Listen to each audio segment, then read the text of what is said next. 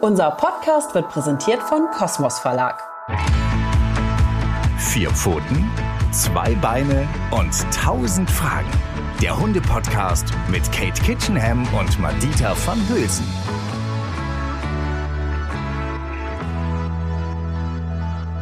Hallo und herzlich willkommen zu Vier Pfoten, zwei Beine und tausend Fragen. Mit unserer geliebten Katie und Charlie und Nox sind heute auch dabei. Yippie! Juhu! Wir haben heute ein Thema, das ist ein lustiges Wortspiel. Und zwar heißt unsere heutige Folge Sind Hunde Rassisten? Auch ein bisschen wegen Rasse, ne? Rasse und Rassisten. Ja, eigentlich eigentlich nur wegen. Ja, ja. wir haben uns schon gefragt, ist das politisch korrekt? Und da haben wir gedacht, naja, das ist ja wirklich eine berechtigte Frage, weil jeder weiß sofort, worum es geht. Ähm, und man kennt es ja selber, manchmal vom eigenen Hund oder auch von anderen Hunden, dass sich nicht jede Rasse halt eben gut versteht. So, so sieht's aus. Ja, das ist tatsächlich so eine Erfahrung, glaube ich, die viele von uns teilen auf der Hundewiese, dass ganz häufig Hunde, die einer Rasse angehören, miteinander super spielen, und mit anderen wenig anfangen können. Wir haben dazu auch tatsächlich eine Zuschrift bekommen. Oh ja, also genau. Zu, ne, per E-Mail wurde ich angeschrieben von unserer lieben Zuhörerin Annika Werner. Liebe Grüße an dich gehen raus hier an dieser Stelle. Ähm, und die hat geschrieben, sie hört immer wieder, dass Hunde keine großen oder keine kleinen, äh, keine schwarzen Hunde, keine langohrigen Hunde, keine Kurzschnäuzer mögen und so weiter. Liegt das an schlechten Erfahrungen, die die Hunde gemacht haben? Und woran erkennen Sie das eigentlich, dass da gegenüber ein Hund der gleichen Rassezugehörigkeit steht? Ähm, sie hat selber das gerade erlebt, dass ihr Hund Dexter ähm, neulich fröhlich auf einen anderen Dalmatiner zugerannt ist, weil er wohl dachte, das handelt sich um seinen Kumpel Wilson. Und da hatte er schon eine sitzen. Das ist natürlich ärgerlich. so offensichtlich nicht Wilson. Nee. Genau. Also interessiert Sie, was wir dazu sagen. Wann und wie erkennen sich Hunde untereinander und denken Sie tatsächlich so in Schubladen, dass Sie plötzlich gegen alle Blondinen Vorurteile haben? Fand ich sehr, sehr, sehr süß formuliert. Ja, sehr, Vielen sehr Dank schön. dafür, Annika. Weil Dankeschön. Nee, ist eine super spannende Frage tatsächlich. Mhm. Äh, ja, was, was würdest du sagen? Sind ja. äh, Hunde Rassisten? Also, um es gleich vorwegzunehmen, ja, also sie haben eine Präferenz zu spielen mit Hunden, die so ähnlich aussehen wie sie selbst und sich ähnlich verhalten wie sie selbst. Das macht es einfach leichter, das abzuspulen, was bei einem selbst so ein bisschen genetisch verankert ist. Ne? Aber ich hole jetzt mal ein bisschen auf, um das so ein bisschen einzuordnen. Ach herrje. Ja. es ist natürlich wieder mal ein bisschen komplex, also lehnt euch zurück, nehmt euch Zeit. Äh, wir fangen mal damit an, dass wir uns mal ganz am Anfang anschauen, wieso sind Hunde eigentlich so unterschiedlich? Also die Domestikationsgeschichte des Hundes. Was war das nochmal? Das, hab, das Wort habe ich schon mal gehört, ja. aber ich habe trotzdem gerade keine Ahnung, was das ist. Äh, Domestikation, ja, was war das noch? Das ist die Haus Haustierwerdung. Ah, der Hund ist ja, der, ja. wirklich das allerälteste Haustier des Menschen. Also kann kein anderes Tier mithalten. Das ist also, also wir sind bewegen uns mittlerweile im Bereich von 40.000 Jahren. Also es ist wirklich die Zeit, wo wir noch als Jäger und Sammler durch die Gegend gezogen sind. Da wurden wir schon von den ersten Vorhunden, den sogenannten Protohunden, begleitet. Und das waren Hunde, wo die Forscher sich auch streiten, was die wohl für eine Funktion gehabt haben, ob die wirklich mit auf die Jagd gegangen sind oder ob die eigentlich eher dafür da waren, dass man gewarnt wird, wenn sich ein verfeindeter Clan zum Beispiel nachts genähert hat, um Frauen und Kinder zu klauen, ähm, dass die Hunde dann irgendwie angeschlagen haben und dadurch waren die Menschen im Vorteil, die diese Warnhunde hatten. Also das war wahrscheinlich die allererste Funktion. Und im Zuge der Sesshaftwerdung hat, hat sich das wahrscheinlich verstärkt, weil da hatten wir dann plötzlich Siedlungen, Häuser, die bewacht werden mussten. Und dann ging es wahrscheinlich ziemlich schnell los, dass Hunde wirklich immer speziellere Aufgaben übernommen haben im Zusammenleben mit Hunden, äh, mit Menschen. Mit Menschen? mit Menschen. ähm, und das hat dazu geführt, dass sich das so ein bisschen aufgeteilt hat. Also es gab plötzlich Hunde, die waren ein bisschen wuchtiger, größer, schwerer. Die waren eher dazu da, aufzupassen und zu warnen. Dann gab es Hunde, die waren ziemlich schlank und wolfsähnlich auch noch. Die sind gerne mit auf die Jagd gegangen und haben uns begleitet und uns dabei in irgendeiner Form unterstützt. Und dann gab es irgendwann Menschen, die angefangen haben, andere Haustiere zu halten ungefähr vor 10.000 Jahren ging das los. Und da brauchte man eben halt auch Hunde, die einen unterstützt haben, dabei die, diese Herden zu leiten und aber auch zu bewachen. Auch da gibt's dann die Herdenschutzhunde, uralte Schläge und die Hüter und genau die Jäger, die Bewacher. So, das kann man so grob einteilen in diese vier großen groben Funktionen. Ich muss ganz doof fragen, aber wieso sind die denn dann rassistisch geworden? Ja, das kam das dann kommt, noch. Das kommt noch später. Das kam dann Ach noch so. ein bisschen später. So. Dann haben, ging das so ein paar tausend Jahre lang so weiter. Ja. Genau. Und dann irgendwann haben haben die Menschen gemerkt, so, oh, wenn ich hier diese Hündin, die ist super gut auf der Jagd, mit diesem Rüden, der ist auch super gut auf der Jagd, verpaare, ähm, dann habe ich vielleicht Welpen, die noch geiler sind auf der Jagd. Also das war, ging irgendwann unterbewusst los und irgendwann haben die Menschen verstanden, dass sich bestimmte besondere Fähigkeiten bei Hunden züchterisch herausselektieren lassen. Der, der Deutsche Dachverband hat ungefähr 400 anerkannte Hunderassen in Deutschland und die sind sehr, sehr individuell aufgestellt in ihren unterschiedlichen Fähigkeiten. Also wir haben hier Hunde, die einfach nur Begleithunde sind heutzutage, zum Beispiel der Mops, ähm, der Cavalier King Charles Spaniel, das sind alles Wahlzuchtrassen, also Rassen, wo wir ganz genau hingucken müssen, äh, äh, dass es, wie es denen gesundheitlich geht. Aber tatsächlich wunderbare Begleithunde. Mal abgesehen von ihren gesundheitlichen Problemen haben die ja ein tolles Wesen und machen, erfüllen genau den Job, den sie ich machen sollen. Ich liebe Möpse. Ja, es tut mir so leid. Ich bin, auch, so. ich bin auch nicht der Cavalier King Charles tut's mir wahnsinnig. Französische Bulldoggen. Was sind das für wunderbare, tolle Hunde? Aber ich niemals, niemals, never ever würde ich mir so einen Hund holen aufgrund dieser gesundheitlichen Problematiken, auch um das nicht weiter zu unterstützen. Also super, super traurig. Schade für diese wunderbaren Hunde, aber wir haben hier ein Problem. Aber wenn man mal weggeht von diesem gesundheitlichen Problem und uns mal nur das Wesen dieser Hunde anguckt, ist das super geeignet für das, wofür sie gezüchtet wurden, nämlich tatsächlich uns zu erfreuen im Alter und unkompliziert an unserer Seite mitzutraben, gerade, uns das Leben schöner zu machen. Aber gerade wo du jetzt Mob sagst, ist es ja tatsächlich so. Ich weiß, du bist noch gar nicht fertig und an dem mhm. Punkt, wo, wo du das, wo, ich eigentlich hin will. wo du eigentlich hin willst. Ja. Ne? Aber ich habe ja mal zehn Jahre auf den süßesten Mobs der Welt aufgepasst, mhm. Missy, ne? wo ich immer noch weinen muss, dass sie nicht mehr in Hamburg ist. Aber gut, anderes Thema. Und die zum Beispiel, die hat sehr viel Rassismus unter Hunden erfahren. Also mhm. Also Missy wurde wirklich von anderen Hunden sehr gedisst. Einfach aus dem Grund, weil sie halt nicht so aussieht wie andere Hunde. Ich habe das am Anfang immer gar nicht geschnallt, warum andere sie anknurren und dachte immer so, hä, die geht hier nur auf der Straße, die macht gar nichts. Die ist wirklich so die liebste, treueste Seele, die man sich vorstellen kann. Und dann haben ja andere Hundebesitzer, weil da hatte ich auch noch nicht, ich meine, ich habe jetzt auch nicht super viel Ahnung, aber ein bisschen Ahnung schon. Und die haben dann zu mir gesagt, ja, sorry, ist ein Mops, mein Hund mag keine Möpse. Und da habe ich erst irgendwann geschnallt, ach, das liegt an der Nase und an diesem, ähm, der, diesen Grunzen, wollte ich schon sagen, Entschuldigung, mhm. an diesem, ne, die, weil die nicht so gut atmen können und so. Ähm, also Möpse sind, glaube ich, die, die zum Beispiel, die erfahren leider sehr viel Rassismus unter ihren äh, Artgenossen. Das stimmt. Das ist auch das, was ich immer wieder erfahre, erlebe und auch rückgemeldet bekomme. Kommen wir gleich noch darauf zurück, ja. warum daran das liegt. Tatsächlich hast du schon das eine angesprochen, ist eben das Aussehen, aber vor allen Dingen auch die Geräusche, die sie unfreiwillig produzieren durch die vergrößerten Gaumelsegel, durch die verkürzte Nase. Und wenn du als Hund sowas noch nicht wirklich oft getroffen hast, einen anderen Hund, der so auf dich zukommt, bist du verunsichert, denkst, das könnten vielleicht auch komische Schnurgeräusche sein und schnurst selber auch. Also es entstehen Missverständnisse einfach aufgrund der Physiognomie und aufgrund der Lautäußerung. Aber wo wolltest du eigentlich? Eigentlich wollte ich, ich dahin, unterbrochen. Ich war, war bei den Begleithunderassen und die dann noch entstanden sind. Und dann haben wir Jagdhunderassen, die ganz für unterschiedliche Funktionen mittlerweile gezüchtet wurden. Die Basset Hounds, die Beagle, die in Meuten laufen. Dann die Hunde, die ganz eng kooperieren mit ihren Menschen, wie die ganzen Retriever-Rassen. Ähm, ähm, dann gibt es die Hunderassen, die ähm, laufen, die Saupacker, die Weimaraner zum Beispiel, die laufen und packen und halten das Wild.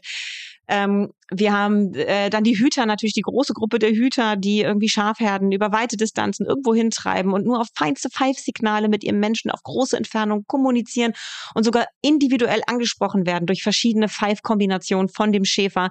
Also eine, ein hoher Grad der Kommunikationsfähigkeit mit uns Menschen und ein stark ausgeprägtes Hüteverhalten. Es ist ein umgelenktes Jagdverhalten, was hier gezeigt wird. Dieses Beißen in die Hacken auch der, der Tiere, die getrieben werden, auch ganz stark ausgeprägt ähm, bei dem Australian Shepherd. Also diese Hütehundrassen, dieses große Bedürfnis, äh, Gruppen zu kontrollieren, zu führen, zu lenken. Und dann haben wir natürlich ähm, andere Hunderassen, die dazu da sind, Höfe zu bewachen oder auch ähm, ja ähm, auf großen Gebieten irgendwie die, die, diese, diese Gebiete zu beschützen, so wie die Herdenschutzhunde oder Herden zu beschützen wieder mit einem ganz anderen Auftrag in ihn gehen. Und was ich eigentlich sagen wollte, ist, über diese hunderte von Jahre ungefähr, also es, es gibt auch Hunderassen, die sind noch viel, viel, viel älter, aber ich sage jetzt mal den grober Zeitraum, die letzten 500 Jahre haben wir angefangen, immer mehr Spezialisten zu züchten. Und vor allen Dingen in den letzten 200 Jahren gibt es eine extreme Vielfalt an Rassen plötzlich, die sehr spezialisiert gezüchtet wurden für verschiedene Aufgabenbereiche. Und diese, diese Selektion nach Fähigkeiten hat natürlich zu einer Veränderung auch der Neurobiologie sozusagen geführt. Es gibt verschiedene Schaltkreise im Gehirn, die unterschiedlich gesteuert werden. Um das mal ganz vereinfacht darzustellen, es gibt zum Beispiel unterschiedliche Dopaminsysteme im Gehirn. Dopamin ist der Lernbotenstoff. Das heißt, dass wir wahnsinnig schnell auf irgendwas reagieren und ganz schnell Dinge lernen, aber auch sehr schnell erregbar sind. Und da haben wir zum Beispiel die Gruppe der Terrier oder die Gruppe eben auch der Hütehunde. Die lernen so unglaublich schnell und ganz schnell lernen sie leider auch das Falsche. Und diese Hunde haben einen ganz anderen Erregungslevel im Spiel, zum Beispiel miteinander. Und dann haben wir Hunde wie die Herrenschutzhunde, die einen sehr niedrigen Dopaminspiegel haben oder eher niedrig und dadurch sehr langsam eigentlich nur so in Wallung kommen. Es sei denn, jemand bedroht jemanden, den sie sehr lieben. Da sind die von 0 auf 100 ganz schnell aktiv. Aber ich schneid's noch nicht. Was hat das mit dem die, Rassismus Die sind alle einfach wahnsinnig unterschiedlich aufgestellt. Ach, in ihrer Charaktereigenschaft. In ihren Wesenseigenschaften. In ihren Wesen also Ach wirklich so. extrem anders aufgestellt. Und dann kommt dazu, dass ich denke, ich gehe die ganze Zeit davon aus, dass Rassismus quasi was mit dem Äußeren zu tun hat. Mm, ja, aber aber das hat auch, auch was mit auch, dem ja. Wesenszug zu Vor allen Dingen das Wesen. Ah. Hunde sind ja nicht so oberflächlich wie wir und orientieren ja. sich so nach dem Äußeren, sondern die sind da vor allen Dingen so, dass sie ja, aber das Wesen ist schon auch. Also das komme ich nämlich jetzt ja, zu, ja. weil was nämlich auch wichtig ist, wenn Welpen geboren werden, dann werden sie ja meistens unter ihresgleichen geboren. Also mhm. jetzt gehen wir mal, haben wir eine französische Bulldogge die wird von einer französischen Bulldoggenmama geboren und wächst mit seinen französischen Bulldoggen-Geschwistern auf. Das heißt, der oder die treffen die ganze Zeit immer nur auf Artgenossen, die genauso aussehen wie sie in den ersten acht bis zehn Lebenswochen. Und dann kommen sie zu Menschen und die Menschen gehen mit ihnen in die Hundeschule und da sehen sie zum ersten Mal in ihrem ganzen Leben einen Windhund. Ein Windhund hat eine ganz langgestreckte schlanke Nase, sieht also wirklich ganz anders aus, bewegt sich anders. Und das ist für diese kleinen Welpen echt erstmal ganz schönes Erstaunen, dass es das gibt. Aber wenn sie zu Menschen kommen, die das ernst meinen mit der Sozialisierung und in eine Welpenschule gehen, wo ganz bewusst auch andere Hunderassen vertreten sind, kriegen die den bestmöglichen Start ins Leben, weil die sich von Anfang an daran gewöhnen können, dass Hunde einfach sehr, sehr unterschiedlich aussehen heutzutage. Ihr müsst euch das ja so vorstellen, was ich gerade gesagt habe, ist ja, sind ja genetische Veränderungen des Aussehens und des Verhaltens, die in einem relativ kurzen, also wirklich evolutionsbiologisch betrachtet, in einem extrem kurzen Zeitraum stattgefunden haben, von ein paar hundert Jahren, da ist der Hund noch nicht mitgekommen. Also der hat ja so eine genetische Schablone, wie Artgenossen aussehen könnten, aber ein Labrador hat nicht in seiner genetischen Schablone, dass ein Artgenosse wie ein Chihuahua aussehen kann und wie eine Dogge. Das ist so krass unterschiedlich. Es handelt sich aber trotzdem um einen Artgenossen. Das muss so ein Hund erstmal verstehen, dass es sich auch um einen Artgenossen handelt. Und deswegen ist es so wahnsinnig wichtig, mit Welpen, in eine Welpengruppe zu gehen, wo sie sozialisiert werden mit diesen unterschiedlichen Erscheinungsformen ja, vom Hund. Ja, ehrlich gesagt, äh, das ist voll spannend, was du sagst, weil das sind ja zwei komplett unterschiedliche Ansätze. Also einmal geht es um das Aussehen, was ich jetzt als erstes gedacht habe, und dann geht es auch um das Verhalten. Mhm. Ne? Also äh, äh ich, ich habe gerade überlegt, ähm, wie das, wenn die so ganz unterschiedliche Verhaltenszüge haben, dass man das auch als Hund doof finden könnte. Darüber habe ich ja noch nie nachgedacht. Mhm. Was für ein Verhalten könnte das, was für ein Verhalten könnte ein anderer Hund denn doof finden? Also wieso kann man, wieso kann man da auch rassistisch sein? Mir fällt da gerade überhaupt mhm. nichts ein. Sind die dann besonders aufgedreht oder sowas oder keine Ahnung? Also ich meine, manche mich finden auch Leute doof, weil ich halt immer besonders viel rede und aufgedreht bin. Dann sind das die ist, doof, Madita. Ja, also man sind die echt blöd, die Leute. Nein. Aber weißt du, so, so stelle ich mir vor, vor, dass man so einen Schlag es gibt ja auch Menschen, die finden einfach Menschen anstrengend und denken dann so, oh, ist das so eine Laberbacke.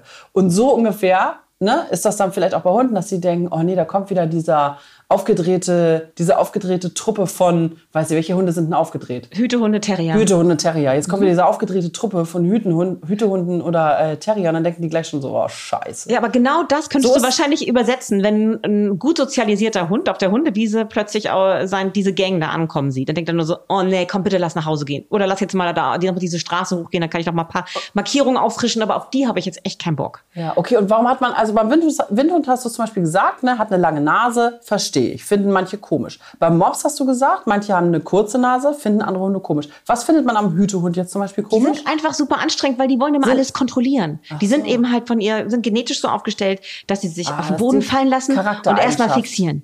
Ne, was macht der andere Hund? Das verunsichert schon mal das Ja, das würde Charlie voll verunsichern. Das genau, das zeigen auch andere Hunderassen. Aber es ist natürlich besonders prägnant bei denen und das tritt wirklich auch schon in einem ganz, ganz frühen Welpenstadium auf, dieses Verhalten. Ähm, es gibt irgendwie bei Herdenschutzhunden gibt es das auch zum Beispiel. Die fangen so mit sechs Monaten damit an, sich auch mal hinzulegen und aufzulauern. Und bei den äh, Border Collies, bei den Australian Shepherds siehst du das schon im Alter von zwölf bis 16 Wochen, dass sie sich hinlegen und etwas gegen das Gegenüber fixieren. Das ist eben halt dieses Hüteverhalten, was denen so angezüchtet wurden, dass sie das schon als Babys anfangen zu zeigen. Und sind die nicht auch so drauf, dass die manchmal ab und zu jemanden so ein bisschen knapsen? Nee, das ist auch, so. das ist ja so, das ist ja ihr Job eigentlich. Ne? Eigentlich sind die ja dazu Aber das da, ist ja echt so eine, andere, so eine Schafherde ne? irgendwie in, im Zaun zu halten. haben sie nicht in Hamburg Innenstadt, haben aber immer mal wieder diese Möglichkeit auf der Hundewiese für Ordnung zu sorgen, denken sie. Die kommen dahin und sagen so, erstens, du läufst jetzt nicht da hinten längs, dich, dich versuche ich mal jetzt schön zurückzutreiben. Und wenn du das nicht verstehst, dann beiß ich dir mal so ein bisschen in die Hacken. Ja, das ist, das finden natürlich andere. Und dann kannst komisch. du dir vorstellen, wenn du das bei so einem Terrier machst, der, der irgendwie gerade da mal was checken wollte und dann kommt so ein Hüter an und knabbert ihm, der meint es doch nur lustig, der will doch nur spielen. Ja. Nee, nee. Äh, dann knallt es zwischen den beiden, aber Klar. ordentlich. Und dann hast du dann nämlich eben große Missverständnisse und dann geht es ganz schnell, dass der Terrier per se alle Hüter doof findet. Und, ah. und vielleicht auch sogar, wenn er immer wieder blöde Erfahrungen macht und er selber ist so ein Stinkstiefel, auch schon echt aggro reagieren kann. Und dann haben wir nämlich genau dieses Phänomen, dass hier verschiedene Hunde mit verschiedenen Interessen sind, wie man miteinander umgehen könnte. Und wenn die da nicht sozialisiert wurden oder ungünstig aufeinander prallen, dann kann es echt zu Konflikten führen. Und so kommen wir zu dieser Aussage, Hunde sind Rassisten. Mhm. Aber aber. Hier ist gerade ein ganz, ganz äh, großer Zeigefinger, den Katie mir zeigt. Ja. Aber da scheint was ganz Wichtiges äh, jetzt zu kommen.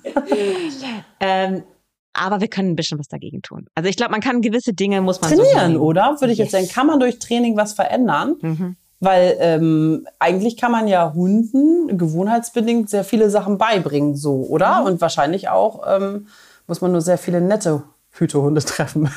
Ja, und vor allen Dingen müssen wir, also das allererste ja. ist eben halt diese äh, gute Welpenschule, ne? wo, wo man nicht die Welpen einfach nur aufeinander loslässt, sondern wo moderiert durch eine sehr gute Hundetrainerin, einen guten Hundetrainer, die Hunde lernen, sozial miteinander umzugehen und ihre gegenseitigen Stärken und Schwächen schätzen zu lernen und Stopp sagen zu dürfen und dass man einen Stopp auch akzeptiert als Hüter oder als Terrier.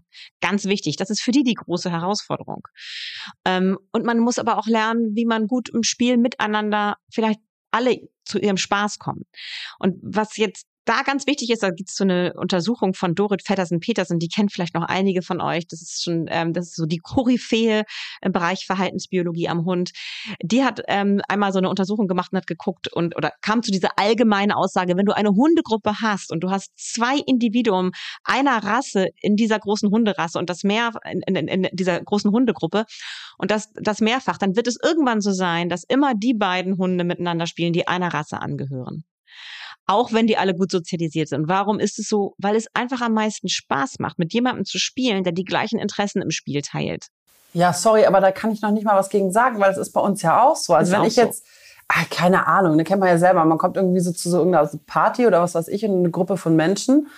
Ähm, also ich finde schüchterne Menschen tatsächlich oder Beobachter, die mir eigentlich, ne, die, die eigentlich das Gegenteil von mir sind, finde ich genauso interessant aber trotzdem auf den ersten, ne, wenn man so in den Flow kommen will und da ist jemand, der quatscht halt vielleicht auch oder ist halt so offen und spricht halt irgendwie da alle in der Runde an, ist es ja viel einfacher mit jemandem, der ähnlich tickt wie man selber so. Ne? Das ist ja nicht böse gemeint, sondern das ist halt einfach das Naturell von genau. einem. Das hast du wunderbar zusammengefasst und deswegen sind wir keine Rassisten, weil nee. wir schnell mit Menschen klicken, die so ein bisschen ähnlich ticken wie wir und uns dann vielleicht noch aus anderen Gründen sympathisch sind. Ähm, das ist überhaupt nichts Schlechtes oder Negatives, sondern das ist einfach, können wir nachvollziehen als Menschen, dass Hunde auch so ticken. Wir alle wollen ja Spaß haben im Leben. Wir wollen uns möglichst wohlfühlen. Und wenn wir auf einen Spielpartner treffen, der ganz ähnliche Interessen hat im Spiel wie ich, zum Beispiel der Windhund, der will einfach gerne große Strecken sich jagen. Und dann jagt man sich eben halt große Strecken gegenseitig und findet das einfach total toll. Dann ist da aber so ein, so ein Hütehund, der findet es ganz kacke, dass der Windhund da so eine großen Kreise zieht und möchte ihn daran hindern.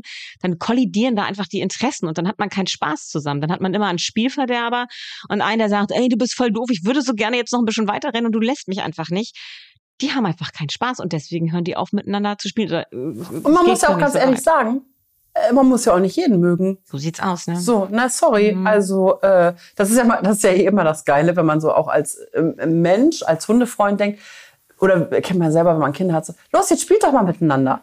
Und weißt du, die Hunde oder die eigenen Kinder denken dann so, ja, ich mag den überhaupt nicht. Ich habe gar keinen Bock mit dem zu spielen. So und sorry, das ist auch total okay. Ja, ist okay, ist ein bisschen hart, wenn man als Mutter nun mal die andere Mutter so mag oder ja. den Papa dazu.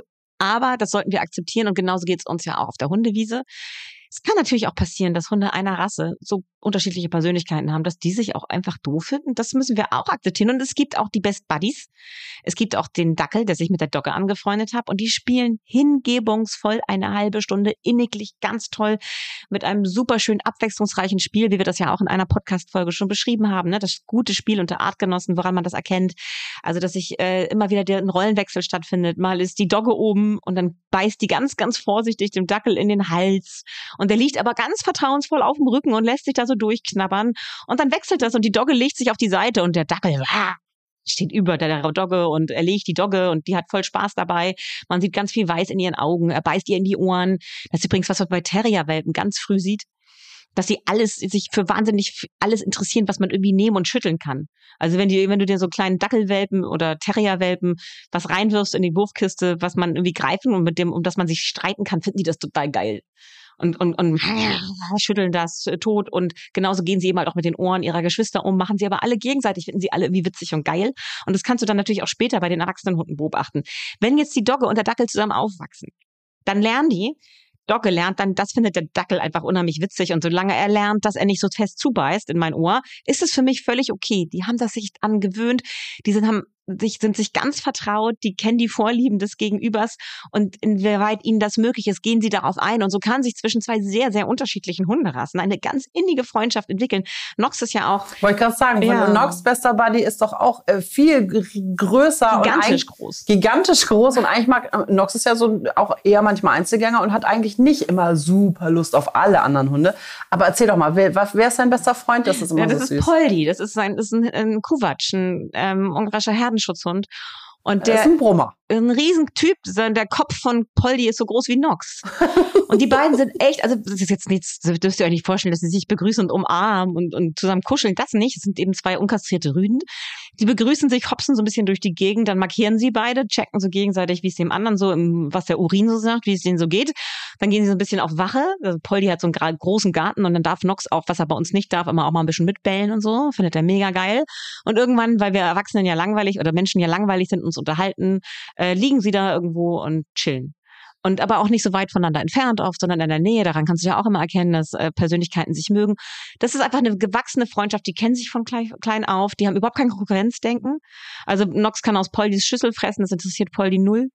Ähm, und sind da so, er, er, also wenn jemand unentspannt ist, dann eher Nox. Aber das passt eben halt auch wieder von den Rasseeigenschaften. Nox ist ein Terrier-Mischling und Poldi ist ein Herdenschutzhund, der sagt so, Gott, wenn Nox sich darüber so aufregt, dann soll er eben halt irgendwie den Ball haben. Ist mir doch wurscht und geht weg. Also das ist einfach hier da sind so zwei Typen, die kennen sich gut, nehmen sich das nicht krumm, wenn der eine mal knurrt, das passiert ja unter guten Freunden auch mal. Freundschaften entwickeln sich zwischen ganz unterschiedlichen Rassen, aber wenn Hunde die Wahl haben, dann entscheiden sie sich eher für jemanden, der äh, so ähnlich tickt wie sie. Ausnahme dabei sind tatsächlich die Retriever. Auch die spielen wahnsinnig inniglich, besonders gut miteinander. Aber die haben halt so eine ganz hohe Toleranzschwelle angezüchtet, sind die einfach sehr offen von ihrem Wesen. Die haben einen wirklich hohen Oxytocinpegel und das macht einen ja offener und gelassener. Und die nehmen das nicht so schnell persönlich, wenn der Terrier einen anbeläuft oder einen nervt. Die sind vielleicht auch irgendwann mal genervt, aber ihre Reizschwelle ist sehr, sehr viel höher als bei anderen Rassen. Und deswegen sind die Retriever, ich sage jetzt mal so ganz pauschal, natürlich gibt es da auch Ausnahmen, sind die häufig Hunde, die sagen, ach, egal, du darfst so sein, wie du willst. Ich spiele trotzdem gerne mit dir weiter. Ich nehme dir das nicht krumm. Die sind so, Hauptsache wir haben zusammen Spaß, ne? Also so, die sind da so ein bisschen die, die Piesigen auf der Hundewiese. Andere nehmen das sehr viel ernster, so wie Terrier oder Hüter. Und wie kann ich das dem Hund am besten beibringen, wenn das vielleicht nicht kann? Also ich überlege gerade, wenn ich jetzt einen Hund hätte, der wirklich irgendwie, keine Ahnung, ein Boxer, ein Windhund oder alle Hunde, die irgendwie so ein bisschen anders aussehen, total doof finden würde dann finde ich ja auch schwer, also ich würde ja denken, ich müsste das dann üben und trainieren, mhm. aber ich finde ja sorry, dann auch schwer, einen Freiwilligen, der mit, mir, der mit mir üben will, oder? Also ich überlege gerade, wie mache ich das denn dann am besten? Sind wir wieder bei meinem Lieblingsthema, ähm, ähm, verbindet euch und ja. schließt euch zusammen als Hundehalterin, Hundehalter. Also es wimmelt ja draußen wirklich von wirklich netten Hundehalterinnen. Ich weiß, es gibt da auch viele Idioten, aber die Mehrzahl, sage ich, ist eigentlich nett. Und wenn man merkt, irgendwie mein Hund hat wirklich ein Problem mit, mit der französischen Bulldogge, die aber eigentlich voll, voll sweet ist, geht hin, sprecht die Halterin an, äh, den Halter und dann lauft ihr mal ein paar Runden. Verabredet ihr euch einmal die Woche ab jetzt immer donnerstags 15 Uhr hier und wenn du nicht da bist, weiß ich, du hattest keine Zeit, dann gehe ich alleine, aber vielleicht hast du ja Zeit. Und dann geht ihr immer einmal die Woche diese Runde und die Hunde am Anfang finden die sich kacke und interessieren sich nicht füreinander. Und irgendwann ist es ihnen egal und vielleicht fangen sie irgendwann auch an, sich zu mögen. Das kann gut sein.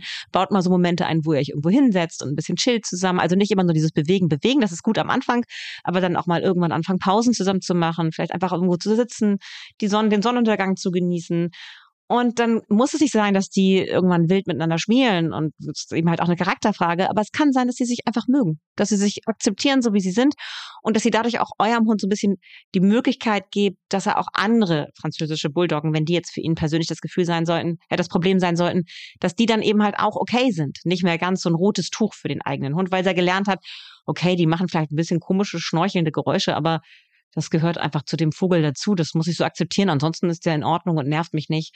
Von daher alles okay. Also so kann man da einwirken.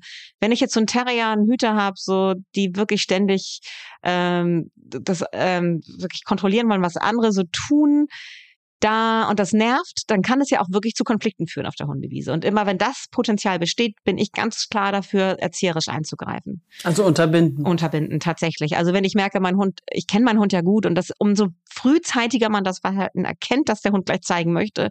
Beim Hüter wäre es zum Beispiel so ein, so ein, so ein ähm, Schleichgang. Ne? Also du fängt, der Hund fängt an, so eine Linie zu bilden, der Kopf bis zur Route und, und sich so anzupirschen. Wenn in dem Moment schon kommt, ey, Chica, lass das, Fräulein, vergiss es, so, wenn man ihr das entgegenruft, das hat man natürlich vorher aufgebaut, dass sie versteht, was lass das bedeutet und dieser Tonfall. Dann guckt sie dich an und in dem Moment, wo sie ablässt von ihrem vermeintlichen Schaf, dass sie jetzt meint, hüten zu müssen auf der Hundewiese und dieses Schaf hat gerade wahnsinnig viel Spaß mit einem anderen Schaf und sie möchte das aber irgendwie kontrollieren und beenden, das heißt es für sie, ne, da ein, eingreifen, sprengen. Ähm, wenn sie das hört und immer hört in dieser Situation, dann kann sie irgendwann vielleicht aufhören, diese Aufgabe so ernst zu nehmen und sich anderen Aufgaben zu widmen oder einfach nur andere Hunde in Ruhe zu lassen. Und schon habt ihr ganz viel gewonnen, nämlich viel mehr Entspannung auch für den eigenen Hund. Dass es einfach nicht seine Aufgabe ist, auf der Hundewiese zu hüten. Und auch für euch, weil ihr nicht in Konflikt geratet mit anderen Hundehalterinnen und Hundehaltern. Gar nicht so einfach. Oder bin ich nee. ja fast froh, dass ich ehrlich gesagt, äh, da habe ich ja mit Charlie hier schon ein ganz einfaches losgezogen. Ich habe noch nie darüber nachgedacht, dass Menschen mit, Hund, äh, mit Hütehunden mhm. vielleicht das Problem haben, dass sie einfach nur aus genetischen, äh, vererbten Situation andere Hunde vielleicht in den Po knapsen oder in die Beine knapsen. Ja. Meine Güte. Ja. Ja. Ah, krass, okay. Ist ein kleines Problem. Also ich, ich muss auch nochmal sagen, es gibt ein wunderbares Buch geschrieben von Mechthild Käufer und Udo Ganzloser. Mit Udo habe ich ja auch schon ein paar Bücher geschrieben und die haben ähm, das Buch geschrieben und sie spielen doch auch im Kosmos Verlag erschienen. Das ist wirklich super. Süß. Genau, das ähm, ich habe auch speziell nochmal, um mich natürlich auch auf diese Folge nochmal ein bisschen vorzubereiten und äh, die Frage nochmal so in sacken zu lassen bei mir, ähm, habe ich dann nochmal reingeguckt. Und da gibt's auch ein extra Kapitel genau zu diesem Thema. Verschiedene Spieltypen und was für ein Typ habe ich eigentlich für einen Hund und wie, ist, wie entsteht das? Also wem das jetzt noch nicht gereicht hat, was ich hier so von mir gegeben habe, kann da noch mal ein bisschen tiefer eintauchen in die Neurobiologie des Hundes, in die ja in die Genetik, wie das alles so entsteht und wie diese Missverständnisse entstehen und ähm, ja erzieherisch ähm, versuch, müsst ihr versuchen, ein bisschen dagegen zu steuern.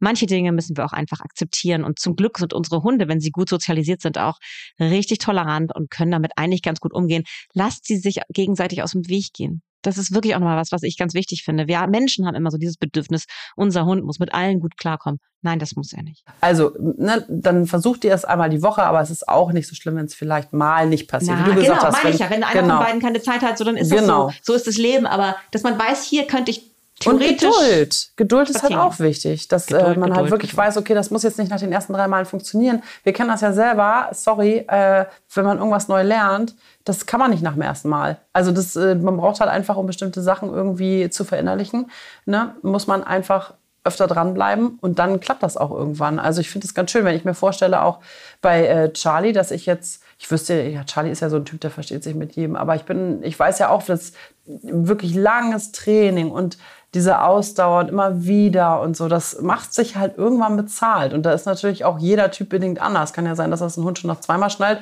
Kann sein, dass ein anderer Hund das halt erst nach zwei Monaten, was weiß ich, 22 Monaten schnallt. Ich weiß es mhm. nicht. Mhm. Also genauso wie du sagst, ich, du hast es super zusammengefasst. Ich würde noch mal auf so, so drei Kernbegriffe. Ich würde sagen, akzeptieren, Akzeptieren, dass Hunde unterschiedlich ticken und nicht alle Hunde sich miteinander befreunden können.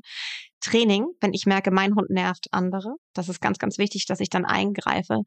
Ähm, und ähm, Gewöhnung. Also wenn ich, wenn mein Hund wirklich mit einem bestimmten Hundetyp, sei es schwarze Hunde, seien es Schlappohren oder eben Knautschnasen, Probleme hat, gewöhnt euren Hund, indem ihr ihm ganz viele Kontakte ermöglicht. Sehr schön. Oh, herrlich. Wieder die Welt ein Stück besser gemacht. Wirklich. ihr Lieben, vielen Dank fürs Zuhören. Ähm, wir freuen uns schon, wenn ihr bei den nächsten Folgen dabei seid oder natürlich auch die anderen Folgen alle anhört. Vier Pfoten, zwei Beine und tausend Fragen. Katie und ich sagen Tschö mit Ö. Bis zum nächsten Mal. Tschüss. Dieser Podcast wurde euch präsentiert von Kosmos Hund. Hier findest du Bücher, Online-Kurse und Webinare. Dein Verlag für alle Fragen in Sachen Hund. Schaut gerne vorbei unter www.kosmos.de oder auf Insta unter kosmos.hund. Wir freuen uns auf euch. Vier Pfoten, zwei Beine und tausend Fragen. Der Hunde-Podcast mit Kate Kitchenham und Madita van Hülsen.